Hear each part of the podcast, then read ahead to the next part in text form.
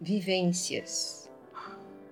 A estreita visão do ego-mente. Habituado a comandar, apesar de ser medíocre, vangloria-se do poder, da superioridade, só que a realidade é outra.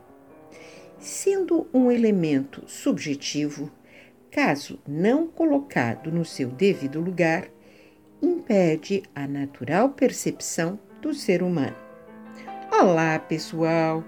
Precisamos ser mais inteligentes, pois iniciar qualquer ação na base do não é fechar as portas para o momento presente e, uma vez fechada, passa a dificultar qualquer outra tentativa. Se ligue, galera, a onda é outra.